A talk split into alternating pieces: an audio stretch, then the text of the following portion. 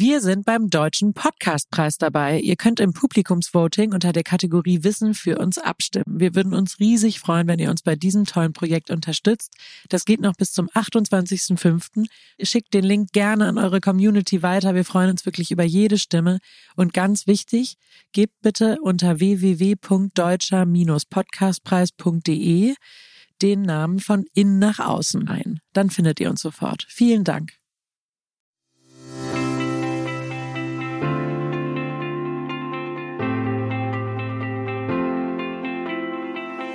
Herzlich willkommen zurück bei Von Innen nach Außen Struss und Klausen, dem Podcast für Persönlichkeitsentwicklung, Job und Lebensplanung. Wie immer sitze ich hier zusammen mit meinen beiden Chefs und Inhabern und Partnern von Struss und Klausen Personal Development, Ranghild Struss und Johann Klausen. Und ich habe wieder mal die Gelegenheit, euch zu einem super spannenden Thema zu interviewen, und zwar Overthinking. Bitte jetzt nicht zu viel grübeln, bevor ihr anfangt. Ähm, aber erstmal äh, zu meiner Vorbereitung. Ich, ich überlege mir ja immer so ein bisschen selber im vor, äh, vor unseren Aufnahmen, woher ich dieses Thema kenne. Und ich bin ehrlich gesagt die Weltmeisterin im Overthinking, wenn es darum geht, die Verantwortung für andere Menschen in meinem Umfeld zu übernehmen. Also ich mache mir gerne Gedanken darüber ganz konkret, wie es irgendwie einer Freundin auf einer Party äh, wohl gefallen hat, die niemanden kannte und äh, grübel dann darüber und äh, anstatt sie einfach mal zu fragen oder ich mache mir auch Gedanken, wenn ich irgendwie unterschiedliche Menschen einlade, die sich nicht kennen, ob das wohl eine gute Konstellation ist, wer sich wohl wie versteht, also ganz viel so zu solchen Themen, wo ich ja eigentlich nicht die Verantwortung habe und äh, jeder sich ja auch gut um sich selber kümmern kann. Aber irgendwie scheint das ein Thema bei mir zu sein. Rangelt, wie ist es bei dir? Kennst du das auch, dass du über irgendwelche Sachen nach, äh, nicht nachdenkst, sondern grübelst? Wir unterscheiden das ja gleich. Also so wie du das gerade beschrieben hast, glaube ich eher nicht. Ich kann das ganz gut, die Verantwortung bei den entsprechenden Leuten zu lassen, entweder eben sich auf einer Party gut zu unterhalten oder dann für sich selbst die Entscheidung zu fällen zu gehen. Natürlich denke ich auch manchmal nach ähm, und ich mache mir auch manchmal Sorgen, aber ich glaube, äh, Overthinking im Sinne von einfach wirklich unangemessen viele Gedanken zu haben, die unnötig sind, die zu intensiv bewegt werden und das vor allen Dingen auch zu lange zu tun, das liegt jetzt nicht so in meinem Tempo. Temperament. Johann, als die Mikros noch aus waren, hast du Einblick gegeben und gesagt, dass du das eigentlich ganz gut kennst, dieses ewige Grübeln. Ja, ich würde fast sagen, ich kann das ganz gut. ähm, genau, das Overthinking. Also A, denke ich sowieso sehr gerne nach oder ähm, mache mir über alles Mögliche eben meine Gedanken. Das macht ja auch erstmal Spaß. Und wenn es dann eben zu viel wird, dann merke ich das besonders, wenn ich auch darauf achten muss, zum Beispiel Informationen irgendwie zu filtern von außen. Also wenn ich zu lange meinetwegen am Wochenende irgendwie Zeitung lese oder dann dazu noch irgendwelche Videos mir angucken würde zu irgendwelchen tagtäglichen furchtbaren Dingen, die auf der Welt passieren, dann muss ich richtig irgendwann Stopp machen, weil das dann äh, bei mir einfach zu viel Information und dann ähm, ehrlich gesagt schlechte Laune oder ähm, bisschen eben Overthinking im Sinne des schlechten Grübelns macht. Wir haben ja jetzt die Begriffe Nachdenken und Grübeln und Overthinking und irgendwie äh, zu viel und so weiter äh, so ein bisschen vermischt.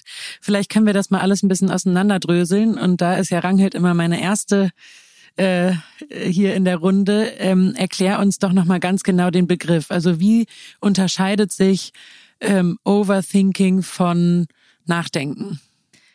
Also ganz normales Nachdenken würde ja eine Problemlösung hinter sich haben, ne? also nach sich ziehen.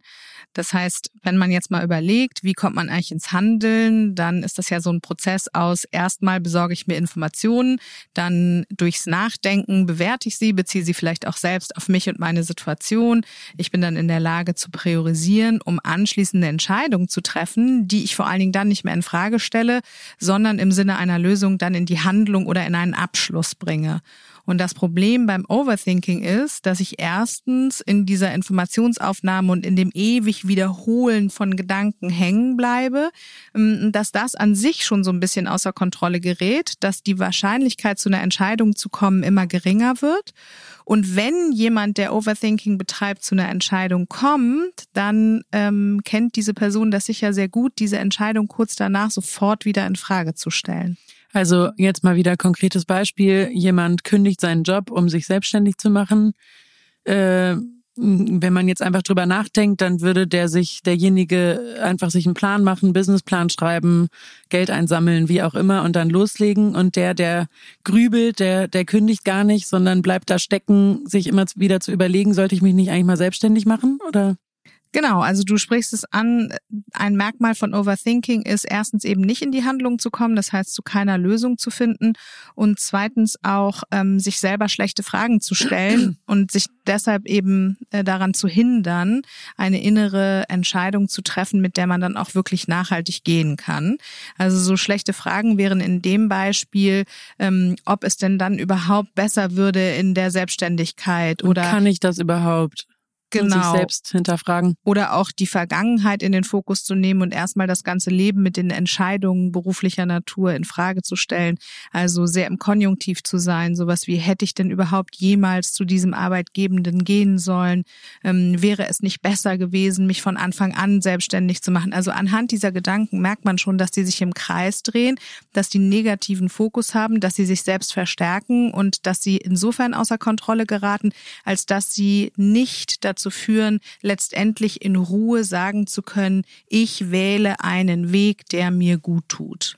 Das hat auch was mit Entscheidungs also man kann dann schwer Entscheidungen treffen, ne? Also wenn man sich immer nur im Kreis dreht, funktioniert es ja nicht. Genau, das kann eigentlich bis, man nennt es ja dann wie bis zu einer Entscheidungslähmung gehen. Und ähm, das fühlt sich natürlich für den Betroffenen auch ehrlich gesagt furchtbar an.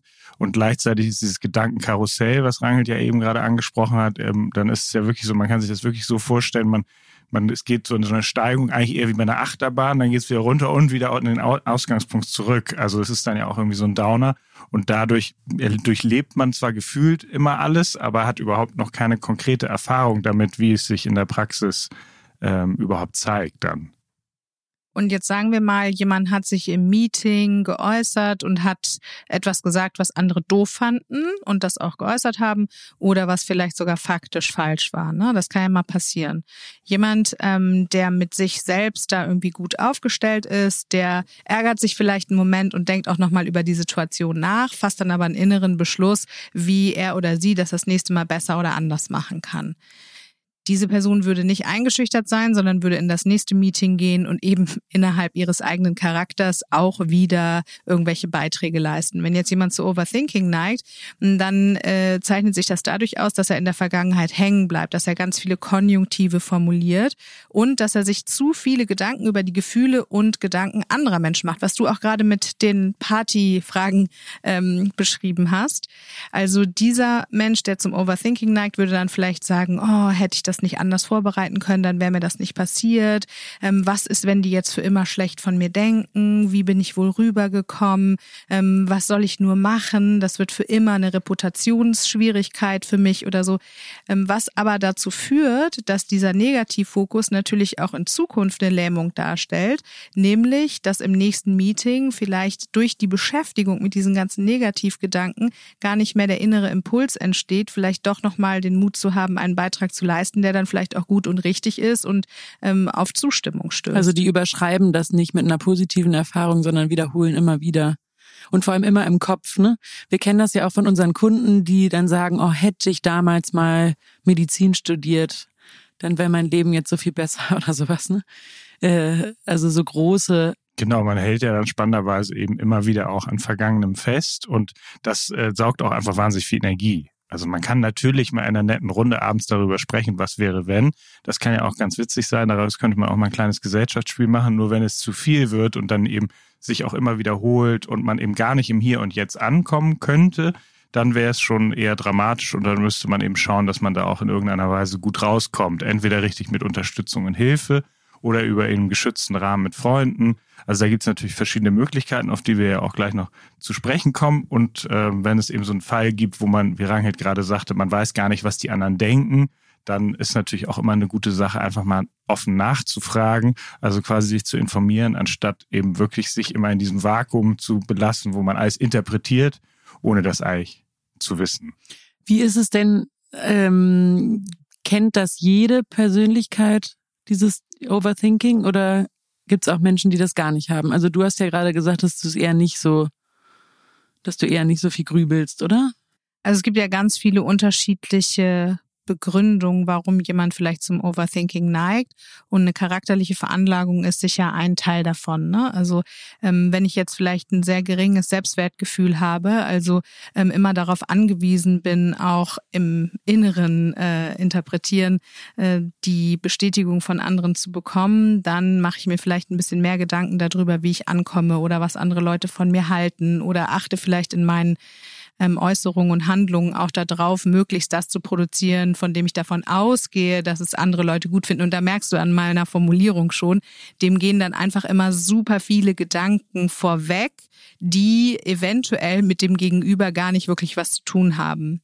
Wenn ich jetzt jemand bin, der sehr perfektionistisch ist zum Beispiel, dann muss ich ja gar nicht unbedingt in allen Bereichen meines Lebens unsicher sein. Aber sagen wir mal, beruflich habe ich den Anspruch, alles immer richtig zu machen und ähm, stelle mich selber auch unter den Druck, erst etwas abgeben zu können, wenn es wirklich zu 100 Prozent ähm, erfüllt ist. Dann kann Overthinking dazu führen, dass man gar nicht erst anfängt, weil alles, was man unternehmen würde, einem quasi so minderwertig vorkommt und eben nicht die 100 Prozent trifft. Hat das vielleicht auch was mit Angst zu tun? Also wenn Leute, Menschen besonders zur Angst, Ängstlichkeit neigen? Gerade wenn es um die Zukunft geht. Ne? Also Menschen, die Unsicherheit haben darüber, wie sie sich in der Zukunft fühlen werden und ähm, innerlich befürchten, dass das nicht gut sein wird, wie sie sich fühlen werden, ähm, die neigen auf jeden Fall eher zu Overthinking als jemand, der voll im Selbstvertrauen ist und sich denkt, hey, egal wie die Umstände sind, wird schon irgendwie laufen, weil ich habe ja mich. Ne? Das gleiche kann man auch auf die Vergangenheit projizieren, wenn jemand wirklich schlechte Erfahrungen in der Vergangenheit gemacht hat und die nicht loslassen oder abschließen kann, dann werden sie durch Overthinking eben auch immer wieder reproduziert. Manchmal sind das ja auch Erfahrungen, die total weit zurückliegen. Ne? Also irgendwie, ich wurde ausgelacht äh, in der zweiten Klasse, als ich mich mal gemeldet habe und was Falsches gesagt habe und plötzlich sind die irgendwie Mitte 40, äh, stehen voll im Leben und äh, trauen sich in der äh, im Meeting nicht irgendwie was zu sagen und es ist eigentlich das Kind in ihnen. Und zum Beispiel, wenn jemand recht harmoniebedürftig ist und deshalb vielleicht Angst hat, Dinge zu konfrontieren oder ähm, nicht uneingeschränkt in die Interaktion mit anderen eintreten kann, weil er oder sie immer befürchtet, dass es irgendwie zu Streit kommt, dann kann das natürlich auch dazu führen, dass man über dieses Overthinking im Voraus schon versucht, die Situation zu kontrollieren.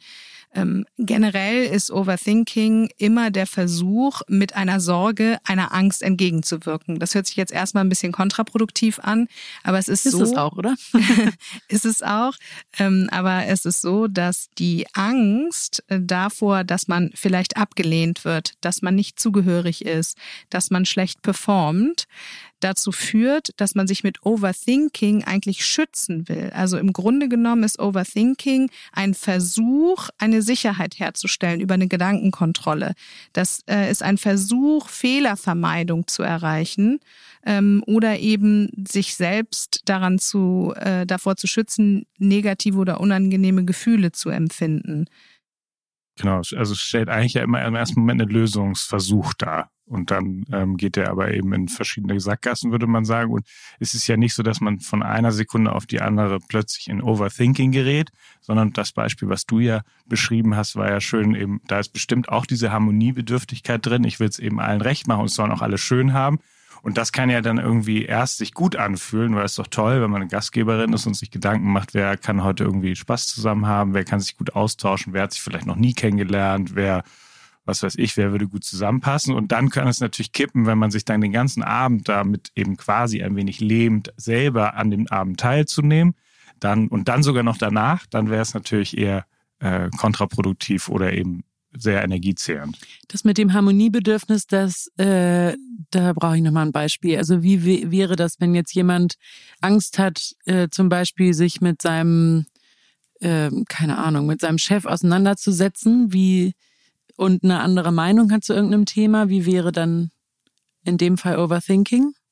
Dass dieses Gespräch in der Vorbereitung stecken bleibt. Also mhm. Overthinking mhm. ist ja auch der Versuch, sich eine Chance auf Vorbereitung zu geben, die allerdings nie abgeschlossen ist. Das heißt, ähm, wenn jetzt zum Beispiel man morgens über den Flur läuft und man trägt sich jetzt schon seit Wochen mit dem Gedanken rum, vielleicht mal ein Gespräch mit der Chefin zu führen und dann äh, guckt sie vielleicht komisch, ja, dann neigt der oder die Overthinkerin dazu, äh, zu denken, oh Gott, ja, jetzt hat sie es schon gemerkt, dass ich mit ihr sprechen will. Also man mhm. verselbstständigt sich innerlich in den Gedanken um die Beziehung, lässt dabei aber vollkommen außer Acht, dass der Mensch vielleicht morgens irgendwie schlecht aufgestanden ist, das Kind krank war oder äh, die Nacht irgendwie nicht gut war oder selber irgendwie Stress empfunden wird. Und dieses Harmoniebedürfnis würde dann, und das ist eben immer das Paradoxe an dieser versuchten Angstvermeidung, ähm, würde dann am Ende leider genau das herstellen, was man eigentlich vermeiden möchte. Wenn ich nämlich zu lange darüber nachdenke, wie ich einen Konflikt lösen könnte oder ein bestimmtes Thema ansprechen könnte aus Angst vor der Konfrontation oder dem Streit, dann führt das eventuell dazu, dass ich den Groll der anderen Person auf mich ziehe, weil ich mich nicht äußere, weil ich keine Stellung beziehe oder weil ich eben die Beziehung nicht pflege. Das könnte die andere Person ja dann auch wieder als Desinteresse oder Ablehnung interpretieren. Weg nannte das ja die problemerzeugende Lösung. Das finde ich immer irgendwie sehr einleuchtend, weil man eben eigentlich was versucht und damit, wie Rangit ja gerade schön beschrieben hat, was herstellt, wovon man dann eigentlich Sorge hatte oder es sogar noch schlimmer eintritt eventuell. Und insofern sind diese manchmal ist es gar nicht ganz klar, aus welchem Beweggrund ist es ja unbewusst, man etwas wie overthinkt, ja. Aber wenn es zum Beispiel wie auch auf dem Flur mit der Chefin, könnte auch sein, dass man besonders sensibel ist an dem Tag bis hin zu hochsensibel, dass man halt darauf sehr achtet, was, also Hochsensibilität im Sinne von sehr viel Information aufnimmt die möglicherweise mit einem selber eben gar nichts so richtig zu tun haben, sondern eben da jemand irgendwie nicht so gut geschlafen hat oder die Brille äh, verrutscht ist oder was auch immer oder eben einfach so guckt. Also, also, man baut sich richtig so seinen eigenen Film im Kopf, ne? Genau, wie das so ein, ist, wie so eine Geschichte. Das ist eben das. Es sind selbst konstruierte Gedankentheorien, die, auch wie gerade Johann so schön in seinem Beispiel gesagt hat, ganz viel auf Projektion beruhen. Also man projiziert die eigenen Einstellungen und Haltungen in die andere Person hinein. Und wenn jetzt zum Beispiel so eine Hochsensibilität mit einem geringen Selbstwertgefühl verknüpft ist, dann führt es natürlich auch dazu, dass man der anderen Person den eigenen Blick, den man auf sich selber hat, direkt in die Schuhe schiebt. Aber eventuell ist das ja ein ganz anderer. Auch, auch eine sehr ähm, gute Empathiefähigkeit könnte doch dazu beitragen, oder? Also wenn ich mich sehr gut einfühlen kann, ich merke das manchmal im Vergleich zu zu anderen, ähm, die so viel aufnehmen und fühlen und äh, sich so in die, also wirklich in die Schuhe ihres Gegenübers stellen können, das spüre ich alles gar nicht, was da, was da so wahrgenommen wird und eben manchmal dann auch für mich äh, als vielleicht, die das Talent nicht so hat, ähm, äh, ist das manchmal fast absurd, was da, was da alles rauskommt an, an Interpretation. Ja, also das kann ja auch für ein Gegenüber oder für eine Freundin oder Freund oder Bekannten auch mal durchaus anstrengend wirken. Also es ist ja für den, die Person selbst kann es wahnsinnig anstrengend sein und für ein Gegenüber natürlich auch, weil wenn immer wieder die gleichen Themen auch zum Ausdruck kommen, die sich eben auch für alle im Umfeld wie ein Karussell dann irgendwann anfühlen, wo man gar nicht mehr so richtig rauskommt, dann ähm, hat das natürlich auch äh, was sehr Einschränkendes. Und daran merkt man so schön, dass das, was Overthinking bezwecken soll, also ich meine, meistens merken die Leute ja gar nicht, dass sie Overthinking betreiben, sondern was ihr ähm, sehr starkes sich Gedanken machen bezwecken soll, nämlich sich zu schützen oder äh, Sicherheit zu erlangen, Fehler zu vermeiden, ungute Gefühle irgendwie abzuwenden.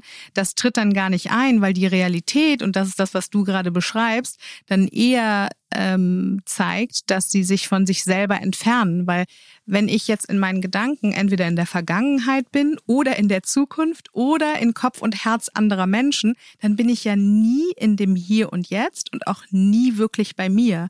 Das heißt, die Realität, also die Folge von Overthinking, ist eher, dass man Distanz herstellt. Man stellt Distanz in Beziehungen her. Man stellt Distanz zu seinem reellen Leben her. Also jetzt haben wir das Jobbeispiel ja vorhin benutzt. Ähm, in dem Moment, wo ich quasi im Overthinking ähm, voll involviert bin, bin ich weder in meinem derzeitigen Job präsent, noch habe ich die Möglichkeit, wirklich konstruktiv an einer Alternative zu arbeiten. Ne? Und ähm, diese never-ending Story von es fängt immer wieder von vorne an und ich komme zu keiner Lösung, führt natürlich dazu, dass man nicht abschalten kann, dass das Nicht-Handeln auch für Aufschub sorgt, also dass man Dinge nicht zu Ende bringt, dass man Deadlines nicht einhält ähm, und dass natürlich irgendwann auch durch diesen negativen Fokus und die Lähmung ähm, die Gesundheit leidet. Ne? Man schläft schläft nicht mehr richtig, das Immunsystem leidet darunter. Also das, was man bezweckt, ähm, tritt eigentlich nicht ein, sondern an die Stelle treten eher negative Konsequenzen. Genau, und Lösung müsste hier nicht sein, etwas ganz Großes bewegen, sondern Lösung könnte eben auch sein, diesen Vorgang in irgendeiner Weise zu, also eigentlich äh, liebevoll zu unterbrechen, beziehungsweise eben irgendwie mehr wieder in Gleichschwung zu setzen. Also das kann Wie auch sein. Balance. Exakt, also ja, wenn man weiß, zum Beispiel jeden Montagmorgen, ähm, da fange ich irgendwie an, mir über die ganze Woche Gedanken zu machen. Vielleicht fängt es schon Sonntagabend an. Dann ist natürlich gut, dass man irgendwie eine, eine, ein Ritual findet, was vielleicht Ruhe reinbringt. Und das kann sein, ich gehe morgens zum Beispiel Viertelstunde zu Fuß zur Arbeit oder zumindest bis zur Bahn oder oder oder damit man das Gefühl hat, äh, man kommt, also es muss ja sprichwörtlich in eine gute Bewegung kommen. Also das Overthinking quasi in, in Bahnen zu lenken, die, die es kontrolliert, ne? Also einen bestimmten Zeiten, Zeitpunkt festzulegen, wo man mal ein bisschen durchgrübelt. Also das erste wäre überhaupt erstmal zu verstehen, was man da macht. Also ich halte das ja immer für ganz wichtig, das einmal, und das mag der Overthinker ja, nochmal durch den Kopf zu schicken und rational zu betrachten, welche Dynamik, welcher Mechanismus wirkt hier einfach. Und ähm, wenn sich jemand bewusst macht, hey, das Ziel, was ich mit dem Overthinking versuche zu erreichen, das tritt gar nicht ein, sondern stattdessen habe ich Nachteile davon, ziehe mich vielleicht aus der Realität zurück, ähm, fühle mich sozial unsicherer, werde irgendwie in mir auch geschwächt, dann ähm, kann ja das Innere klar entscheiden, hey, das ist eigentlich was, was ich nicht mehr so gerne möchte. Das heißt, diese innere Entscheidung, jetzt wirklich, wirklich mal Maßnahmen gegen das Overthinking zu ergreifen, wäre, glaube ich, der erste Schritt. Also erstmal Diagnose, ne? Genau, und dann aber auch, und das ist ja Teil äh, der guten Selbstfürsorge, den Anteil, der diesen Schutz braucht und der darauf aufmerksam macht, dass ich sicher sein möchte, ne? dass ich also, wenn ich auf dem Flur der Chefin begegne, dass ich eben trotzdem in meiner eigenen Kraft mich fühlen möchte oder dass ich auch zukünftig in Meetings eine tragende Rolle einnehmen möchte oder dass ich für mich selber die Entscheidung getroffen habe, beruflich glücklich zu sein. Das sind ja alles Phänomene, die durch diesen inneren Anteil des des sich Sorgen machens, des äh, darauf aufmerksam machen, des Nachdenkens ähm, hinweist. Und das muss ich ehren. Also wirklich sagen, hey, ein innerer Anteil möchte mehr Schutz und Sicherheit, möchte bessere Gefühle und mehr Kontrolle im Leben. Da könnte man sich dann fragen, Entschuldigung, wie kriege ich die Kontrolle irgendwie anders? Ne? Also eine neue Strategie, die vielleicht ein bisschen besser funktioniert. Genau das, was du gerade schon gesagt hast. Also es hilft natürlich, das Overthinking einzugrenzen. Johann meinte das ja auch vorhin mit den Nachrichten. Ne? Also wenn man diese Auslöser kennt, oder was meinst du gerade Montagmorgens zum Beispiel? Also wenn ich weiß, jeden Montagmorgen geht bei mir die Maschine an und das Karussell wird voll durchgerattert, dann könnte ich überlegen, was kann ich in den Momenten, die ich von mir kenne, verändern, um nicht mehr da reinzufallen. Also vielleicht sollte ich einfach drei Stunden vor dem Schlafen gehen keine schlechten Nachrichten mehr schauen. Oder vielleicht sollte ich mich montags morgens direkt mit Kollegen und Kolleginnen zusammensetzen, um die Woche im Dialog, also in der Beziehung zu gestalten.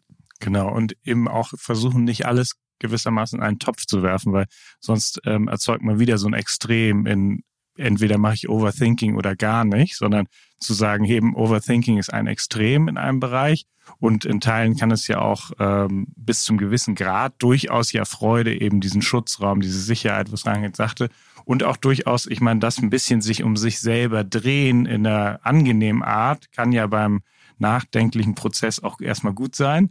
Und wenn es zu viel wird, dann ähm, ist man, geht es eben bis zu einer Isolation letzten Endes. Nicht? Man ist spannenderweise quasi in seinem Kopf gefangen und das kann erstmal auch durchaus, das kann man auch gerne leiden kurzzeitig, aber dann irgendwann führt es mit Sicherheit auch zu mehr Leid. Und Overthinking betreiben zu können, ist ja auch Hinweis auf eine Fähigkeit, nämlich vielleicht rational analytisch vorgehen zu können. Und das ist ja etwas, was man an sich selber auch wertschätzen kann. Vielleicht wäre es gut, das räumlich und zeitlich zu begrenzen. Also es gibt zum Beispiel die Methode des Zweiflerstuhls. Da setzt man sich quasi wirklich, um auch so einen körperlichen Anker zu setzen, 10 oder 15 Minuten am Tag zu einer festen Zeit auf einen Stuhl und darf alle zweifelnden Gedanken haben und äußern. Am besten schreibst du sie dann auch noch auf, damit äh, du das Gefühl hast, sie wurden festgehalten und gehen nicht verloren. Ne? Das ist ja auch so dieses Gefühl der Kontrolle. Und ähm, das könnte auch die Erleichterung bringen, dass du während des Rest des, des Tages ähm, weißt, ich muss mir jetzt gar nicht zu großen Kopf machen, weil nachher habe ich ja wieder die Gelegenheit dazu. Und der Stuhl sollte möglichst unbequem sein, ne? damit ich nicht in Versuchung komme. Also das, was ja so fatal ist, wenn man dann im, im gemütlichen Bett liegt und es ist so warm und äh, liegt da auf dem, auf dem schönen Kopfkissen, dann kann man sich natürlich besonders lange so äh, diese Gedanken machen. Wenn man auf so einem Holzhocker sitzt, dann will man dann ja auch irgendwann wieder aufstehen. Ja, das stimmt. Ich denke, ich stelle mir nur gerade vor, wie du dir so ein Nagelbett hinstellst. Ja, wahrscheinlich wäre äh, das, das, gut. Davon würde ich auch absehen. Aber das Bett würde ich auf jeden Fall nicht dafür äh, missbrauchen, weil das wirklich wichtig ist, weil da, da geht es ja wieder weiter, dass eben regelmäßiger Schlaf und gute Routinen und auch positiv konnotierte Erlebnisse einfach wichtig sind, um eben aus dieser Schleife rauszukommen. Ähm, und generell ist es auch gut, immer zu sagen, es sind Gedanken. Also, weil sich wieder klar zu machen, ah, das ist jetzt nicht unbedingt hier der Reality-Check gewesen, sondern es sind letztlich erstmal meine Gedanken. Und die äh, finde ich immer einen schönen Begriff, dann zum Beispiel im expressiven Schreiben runter äh, zu bringen. Also quasi 20 Minuten oder so, sich einmal die Woche mhm. Zeit zu nehmen, um so richtig einfach fast so ein bisschen äh, dramatisch alles niederzubringen. Nennt man ja auch therapeutisches Schreiben, kann, könnte sogar Spaß machen. Und ein bisschen ist es ja auch so, dass die Methodik des Overthinkings und die Fähigkeit, gut denken zu können, hier auch auf eine andere Art und Weise eine Lösung darstellen kann. Ne? Also einen Reality-Check zu machen, beansprucht ja auch, sich gute und richtige Fragen zu stellen. Also ist das wirklich immer so? Äh, wofür gibt's da einen Beweis? Finden alle meine Freunde das? Man könnte auch mit Freunden mal darüber sprechen. Und äh, dieses Denken ähm, würde einen ja auch dazu veranlassen, vielleicht in der Lage zu sein, sich dann bessere Fragen zu stellen. Also das ist das, was mir am meisten hilft, ist in, in Kommunikation zu gehen äh, und mir nahestehende Menschen zu fragen. Also ist das wirklich so, weil ich das total kenne, dass ich mich manchmal so richtig reinsteigern kann und dann eigentlich nicht mehr so richtig weiß, bin ich jetzt gerade wieder in meinem Film äh, oder ist das irgendwie wirklich so? Und dann einfach mal zu fragen, wie siehst du das? Oder was ich auch super gut finde, ähm, wenn man sich wieder äh, quasi ins Hirn des Gegenübers setzt und irgendwie interpretiert, was die Chefin, der Chef gemeint haben könnte. Ähm, einfach mal zu fragen, verstehe ich dich gerade richtig das oder ne, ähm, hast du das gerade so und so gemeint? Also dass man auch wirklich, ne, das eine ist ja Freunde zu befragen, steigere ich mich gerade rein und das andere ist wirklich in der Situation, wo man merkt, oh, jetzt geht bei mir gerade wieder äh, die Birne an und äh, ich interpretiere irgendwie was Böses, äh, eine böse Absicht in irgendwas oder eine Kritik, die gar keine war, einfach direkt zu fragen, liebe Chefin, war das eigentlich gerade so gemeint oder nicht? Und an diesen inneren Überzeugungen zu arbeiten, bedeutet auch dafür Disziplin aufzubringen, also sich selbst zu disziplinieren, die Gedanken auch zu lenken, weil das Tolle an unseren Gedanken ist ja auch, dass wir sie steuern können. Also wir können innerlich die Entscheidung fällen, äh, auch einen Stopp zu setzen. Also wenn ich innerlich merke, und darauf muss ich mich natürlich trainieren, das wahrzunehmen, dass ich wieder frage, warum ist das nur so, wieso passiert mir immer oder den anderen ich, geht's besser, ob ich überhaupt jemals glücklich werde, was hätte, könnte, wäre nicht besser, wenn. Also diese ganzen aber wie Fragen, stoppt man das? Genau, wenn man so drin ist, ist das so schwer. Indem du erkennst, wenn du dich in so eine ähm, selbstgewählte, ungute Situation nudelst, dass du dann sagst, ja, dann ist das so. Das sagst du laut zu dir. Du sagst, ja, dann ist das so. Und das Leben geht weiter. Du sagst laut zu dir, stopp. In diese Straße möchte ich nicht reinlaufen. Ich sehe, dass ich sie gedanklich haben könnte, aber ich nehme sie nicht. Das geht dadurch, dass du dich wirklich trainierst, den Fokus anders zu setzen, den Fokus aus dem Negativen und aus dem Mangel und aus der möglichen Katastrophe zu nehmen, hin zu den positiven Optionen, Möglichkeiten, Chancen, die das Leben bietet, indem du zum Beispiel eher fragst, was kann ich daraus lernen? Also eine Frage, die zukunftsorientiert, positiv und gestaltend ist. Das Growth Mindset, ne?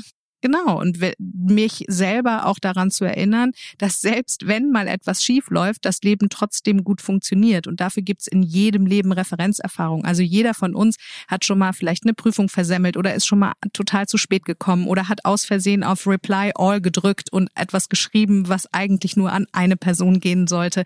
Jeder hat schon mal so einen Fehler gemacht. Und ähm, wenn man sich äh, zu sehr im Overthinking befindet, dann kommt man schnell in so Gram und Scham und Schuld.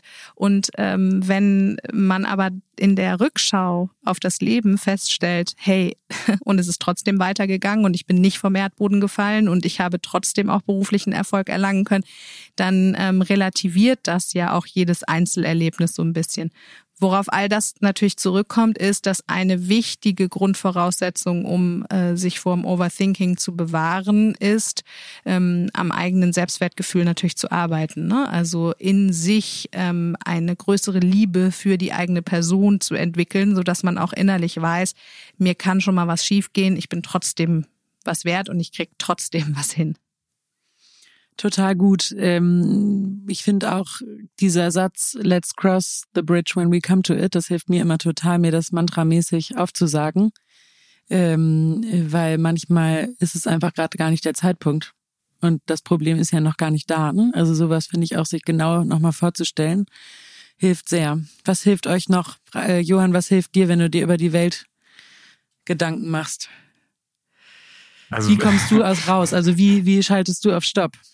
Ja, also da kann ich ja wirklich Stopp schalten, mache ich meinen Laptop zu oder ähm, ähm, mache eine andere Seite auf und äh, mache dann eben was, was mir einfach dann wiederum besser ins Flow-Gefühl hilft. Also das kann wirklich sein, man geht eben einfach nochmal wirklich spazieren oder man kocht irgendwas oder man macht eben irgendwas wirklich, äh, mir tut es gut, dann wirklich äh, das auch mit den Händen oder in Bewegung zu kommen. Für andere ist das Sport, für den nächsten ist es Yoga, das kann Meditation sein.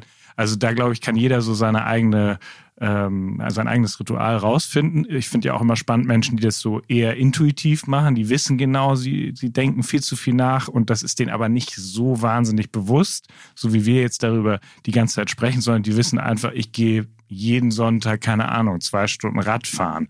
Und ähm, das kann natürlich auch eine gute Option sein für die.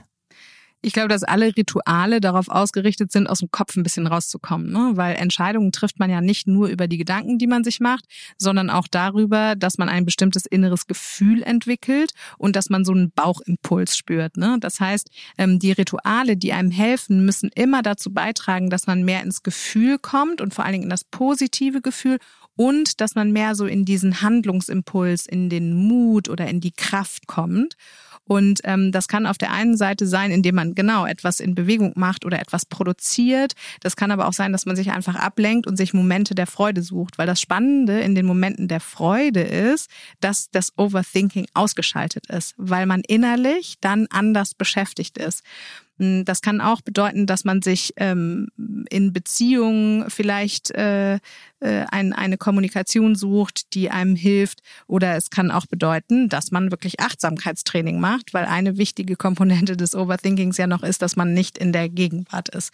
Das heißt, alles, was einem hilft, im Hier und Jetzt anzukommen und das Herz mit Freude zu füllen, sind auf jeden Fall gute Gegenmaßnahmen, um aus dieser unguten Gedankenkonstruktion im Kopf rauszukommen. Also wenn ich zum Beispiel irgendwie mit äh, super guten Freunden an der äh, Kletterwand hänge, dann mache ich mir ja nur Gedanken, wo stelle ich als nächstes meinen Fuß hin äh, und wo greife ich irgendwie zum nächsten ähm, weiß ich nicht, wo muss ich als nächstes meine Hand hinsetzen, um nicht hier runterzufallen. Dann bin ich ja voll im Moment, es macht hoffentlich Spaß und ich bin in körperlicher Bewegung und danach zufrieden.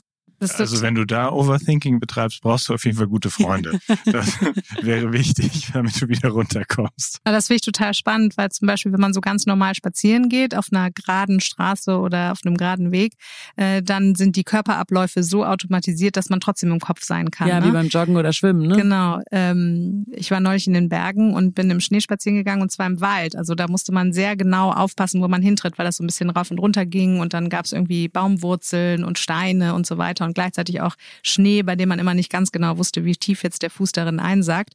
Und das war für mich persönlich so ein erholsames Erlebnis, weil es eben wirklich nicht zugelassen hat, sich irgendwelche großartigen Gedanken zu machen. So geht's mir beim Yoga, wenn man in diesen komplizierten Haltungen äh, stehen muss ähm, und da es wirklich so aufs Detail ankommt, wie ist der Fuß ausgerichtet und wie atme ich jetzt noch, äh, da kann ich ja nicht an was anderes denken. Ne? Da bin ich total im Fokus und in der Konzentration im Moment. Genau, das wollte ich gerade sagen, ist eine Fokussache. Ne? Mhm. Und ähm, Overthinking macht halt das Denken zum Selbstzweck und nimmt dadurch den Fokus erstens von der Lösung, zweitens von der Gegenwart und drittens von sich selbst. Und, ähm, und was super wäre eben, dass es auch nicht zu kontrolliert weitergeht in das Ritual, sondern logischerweise irgendwie, also beim Paradox ist eigentlich auch nicht immer ein Widerspruch, sondern sollte nach Möglichkeit eine unerwartete Lösung herbeiführen. Und das ist dann wichtig, dass es eben nicht wieder so ist, ah, ich mache mir jetzt vorher Gedanken, dass ich das und das brauche zum Abschalten, sondern es wäre eigentlich schön, wenn es mal so wie so müßig, also mehr im Flow eben ist, damit das auch ausgehebelt wird wie so eine Schallplatte, die ja irgendwie immer wieder von vorne losgeht, dass man da eben auch ein bisschen überrascht wird. Jetzt hattest du mich ja am Anfang gefragt, ähm, ob ich eigentlich zum Overthinking neige oder was ich wann wie äh, mache. Und ähm, während der Podcastaufnahme ist mir ehrlich gesagt aufgefallen, dass es eine einzige äh, Dimension gibt, wo ich, glaube ich, auch ein bisschen zum Overthinking neige. Endlich. Und zwar, ich habe die ganze Zeit darüber nachgedacht. Und ähm, zwar ist das äh, manchmal gibt es ja im Leben Begegnungen, ähm, in denen Menschen vielleicht eine Meinung von einem haben, die nicht der eigenen Meinung von sich selbst entspricht. Also äh, wo man vielleicht, also in dem Fall ich, den Schmerz und die Frustration aushalten muss, dass jemand anderes etwas über mich denkt, mit dem ich mich gar nicht identifizieren kann und darauf aufbauend quasi seine Entscheidung über mich fällt oder auch die Beziehung gestaltet, die ich vielleicht irgendwie anders gestalten würde. Also äh, sei es jetzt irgendwie mit ähm, Geschäftspartnern oder mit nahen Freunden oder vielleicht auch mit der Familie. Und da fällt es mir manchmal schwer, loszulassen und das einfach zu akzeptieren, dass jemand mir in seinem Skript vielleicht eine Rolle gegeben hat, die ich gar nicht haben möchte. Und Was wäre da ein gutes Beispiel? Ja, da merke ich schon, dass ich dann ähm, in der Vergangenheit äh, grabe in meinen Gedanken und mir überlege, hey, hätte ich irgendwas anders machen können, um einen anderen Eindruck zu vermitteln oder dass ich mich auch wirklich wiederholt frage, warum äh, denkt dieser Mensch jetzt so über mich? Das äh, passiert mir ehrlich gesagt nicht besonders häufig, aber das ist schon mal vorgekommen und ähm, da musste ich mich selber dann auch wirklich disziplinieren und im Loslassen üben und äh, im Gehen lassen üben. Also wirklich zu sagen, hey, ich akzeptiere die Realität dieses Menschen so, wie er sie für sich formuliert. Ich habe eine andere und deshalb verändere ich den Fokus. Ich schaue eher darauf, was meine Ziele sind, was ich möchte, wie ich mein Leben gestalten möchte und versuche den Fokus davon abzuwenden, jemanden zu überzeugen, der sich nicht überzeugen lassen möchte. Das wäre dann eigentlich auch Eigenverantwortung, nicht? Also wird spannenderweise dann eben nicht für die anderen irgendwie eine Verantwortung zu übernehmen oder zu gucken, was müssten die eigentlich machen, sondern dann für sich selber zu sorgen. Ich glaube, das werden viele da draußen kennen, dass man auch, man entwickelt sich ja und äh, keine Ahnung, jetzt, äh, ich war früher eine Zeit lang Klassenclown und ähm, bin da auch irgendwie rausgewachsen, ein Glück. Ähm, und Glücklicherweise dass, noch nicht ganz für uns. Dass mich das dann manchmal stört, wenn dann Leute immer noch an diesem Image festhalten und ich eigentlich ganz anders jetzt mich fühle zumindest. Also da kann ich sehr mitgehen und ich glaube, dass ihr das da draußen auch ganz gut kennt. Ich schaue hier in ganz zufriedene Gesichter. Ich habe das Gefühl, hier wird nicht so wahnsinnig viel gegrübelt gerade, sondern eher äh, sich gefreut, dass wir uns so toll ausgetauscht haben. Und ähm, wir freuen uns natürlich auch, wenn ihr uns eure Meinung dazu schickt. Also auch mal Beispiele. Vielleicht haben wir ja auch irgendwie was übersehen oder vergessen. Wir haben ja keinen Anspruch, dass wir immer vollständig oder perfekt sind.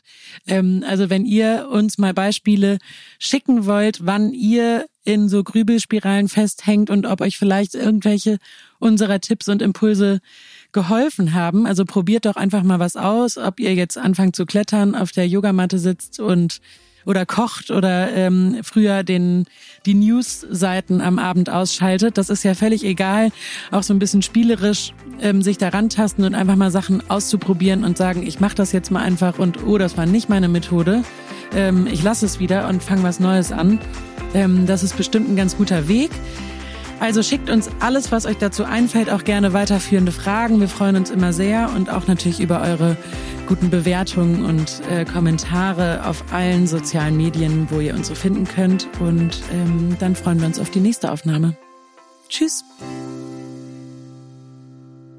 Übrigens, bei Struss und Klausen sind wir immer auf der Suche nach spannenden Persönlichkeiten, die unser Team bereichern. Mit unserem Online-Coaching-Kurs Inner Voice, Inner Choice haben wir gerade ein neues digitales Format auf den Markt gebracht. Für die technische Weiterentwicklung und die Betreuung unserer digitalen Touchpoints suchen wir nun einen Projektmanager Digitales, der oder die nicht nur ein Gespür für Technik hat, sondern auch für Menschen. Außerdem bauen wir unser Office-Management und die Kundenbetreuung weiter aus und suchen eine Assistenz mit Herz und Organisationstalent. Wenn du dich selbst beruflich verändern möchtest oder jemanden kennst, der zu uns passen könnte, schau doch mal in die Stellenausschreibung auf unserer Page. Den Link mit allen Infos findest du in den Show Notes. Und wenn du Fragen zu einer der Stellen hast, schreib uns gerne eine Mail an von innen nach außen at strussundklausen.de. Oder schick uns direkt eine Bewerbung an kontakt at strussundklausen.de. Wir freuen uns darauf, dich kennenzulernen.